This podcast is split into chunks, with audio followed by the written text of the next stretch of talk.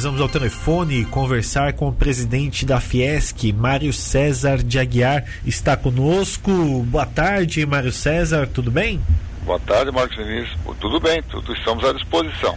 Obrigado por atender aqui a Rádio Cidade. Agora nós tivemos uma questão envolvendo a Fiesc, envolvendo todos os catarinenses também, presidente, que foi o pedido do Ministério Público requerendo um lockdown de 14 dias aqui no estado de Santa Catarina. A Fiesc foi contra, entrou na justiça também para que isso não aconteça. Explica um pouco para melhor, um pouco melhor para o ouvinte da Rádio Cidade o porquê esse pedido da Fiesc.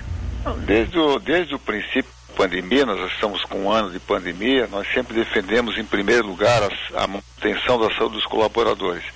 E nesse sentido, a indústria da Catarina, ela é, adotou vários protocolos de segurança e os dados que nós temos, eles comprovam que o índice de contaminação dentro da atividade industrial é muito baixo, muito inferior ao que, que ocorre na sociedade como um todo.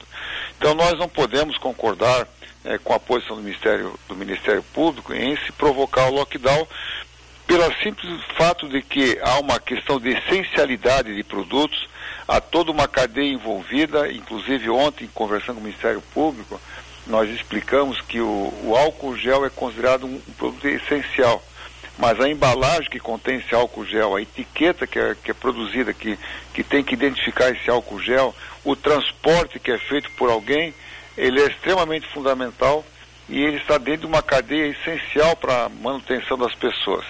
Quem é que vai produzir alimentação, quem vai produzir os próprios medicamentos, são, são empresas que estão todas inseridas numa cadeia de produção. Então nós não podemos concordar com o lockdown de uma maneira como foi feita, como foi proposta, porque há um grande prejuízo. Nós não podemos, além do colapso da saúde, que hoje é uma coisa que já existe, também provocar o, o, caos na sociedade, o colapso na sociedade por conta de falta de, de emprego, por conta de falta de insumos, de produtos, é, inclusive para a alimentação das pessoas. Agora, nessa conversa que vocês tiveram com o Ministério Público, houve a, a, alguma conversa para que essa ação não seja seguida para frente do Ministério Público pedindo um lockdown? Não, o Ministério Público já fez a parte dele, remete à Justiça, né? E, cabe à Justiça determinar. É, na verdade, a, a, a, ação do Ministério Público é fazer com que o Estado decrete essa, esse lockdown, mas o governo do Estado, e, e no, na nossa opinião de, de, maneira correta, não concorda com o lockdown é, da forma que está colocado. Então, a, a, maneira que o governo fez de fazer os finais de semana, logicamente que prejudica algumas atividades, mas são medidas necessárias. Passar desse, desse tipo de lockdown para um mais completo é, começa a trazer prejuízo para a sociedade. Então, nesse sentido é que fizemos a nossa manifestação, porque entendemos de que o dano poderá ser muito grande para as pessoas caso haja esse lockdown de 14 dias. Sobre a indústria catarinense, Mário César, o, como que a pandemia afetou a, a, indústria nesse ano de 2020, agora nesse começo de 2021? Qual é o cenário da indústria catarinense? Bom, no primeiro momento, eh, houve sempre um impacto muito grande em todo o setor produtivo, as pessoas ficaram muito na dúvida, porque foi uma doença nova que apareceu repentinamente e não havia nada de literatura, nenhum conhecimento maior sobre essa doença. Então, isso acabou provocando uma, uma, uma modificação no próprio consumo das pessoas. As pessoas deixaram de comprar alguns produtos e passaram a comprar outros produtos. Isso deu uma perturbação em toda a cadeia de produção, na cadeia de insumos de produção, e acabou for, uh, fazendo com que alguns insumos uh, não, não fossem suficientes para o nível de demanda que estava ocorrendo. É, isso também, é, em função do desconhecimento, muitas empresas é, diminuíram a sua atividade econômica, mas lentamente, ao momento que foi se aprendendo conviver com a pandemia, é, a atividade econômica foi sendo reativada, de forma que nós estamos num, num nível de atividade bastante elevado. Agora, com essa segunda onda que estão chamando da pandemia, há novamente uma, um, segura-se um pouco a parte econômica e pode trazer algum transtorno para o setor produtivo. Mas as perspectivas são as mais positivas possíveis. Uh, o processo de vacinação está em andamento. Nós sabemos que não tem vacina no, neste momento para atender a todas as pessoas que querem ser vacinadas.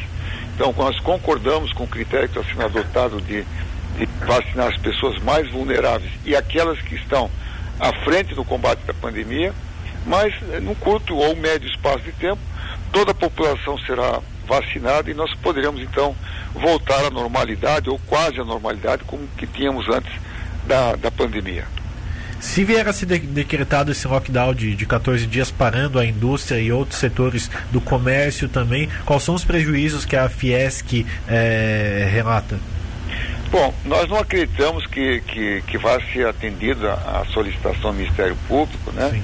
E achamos que isso não vai ocorrer, mas se houvesse, os prejuízos seriam extremamente elevados e, a, e, e, normalmente a população mais desfavorecida, desfavorecida é a que vai sofrer muito e vai sofrer de uma forma muito, é, muito crítica. Então entendemos que é, não há essa possibilidade de, de atender a, a solicitação do Ministério Público. Sim, perfeito. Mário César, o senhor também defendeu é, em outros momentos a questão do tratamento precoce. Na sua visão, isso poderia diminuir a pandemia e beneficiar também o setor industrial? Bom, toda a nossa manifestação sempre é feita em cima de fatos e dados, depois de conversarmos com muitas pessoas, né? Eu sou engenheiro, não sou médico, então não sou a pessoa habilitada para falar em tipo de medicação. Mas acho que consenso mundial de que você melhorar a imunidade da pessoa não há nenhum risco e há uma grande vantagem você é, diminuir a, incidência da, da, contaminação. Um, um, tratamento com vitaminas, com alimentação mais saudável, com execução de exercício, com maior descanso e com atendimento com orientação médica, determinadas medicações com orientação médica, pode e, e a gente tem certeza é, que diminui a incidência da infecção e quando infectado é, diminui a gravidade da infecção. Perfeito. A Fiesc tem contatos com alguns laboratórios para aquisição de vacinas também, assim que possível, liberado para a compra privada também? Sim, desde o ano passado estamos negociando com vários laboratórios, alguns já temos até termos de confidencialidade, mas há uma, a, a, o que era PL 534, que agora foi sancionado pelo, pelo governo federal, é, inicialmente tem que ser, se nós conseguirmos comprar, tem que doar 100% para o governo. As maiores empresas fabricantes de, de vacina, elas estão direcionando é, toda a produção para o governo. Então não há nesse momento possibilidade de se comprar vacina é, em meio privado. Perfeito, então, presidente da Fiesc conversando conosco, agradecer ao senhor por atender a Rádio Cidade esperamos que isso possa, essa questão judicial, possa se resolver o quanto antes para o benefício do cidadão catarinense. Muito obrigado. Obrigado, um abraço a todos.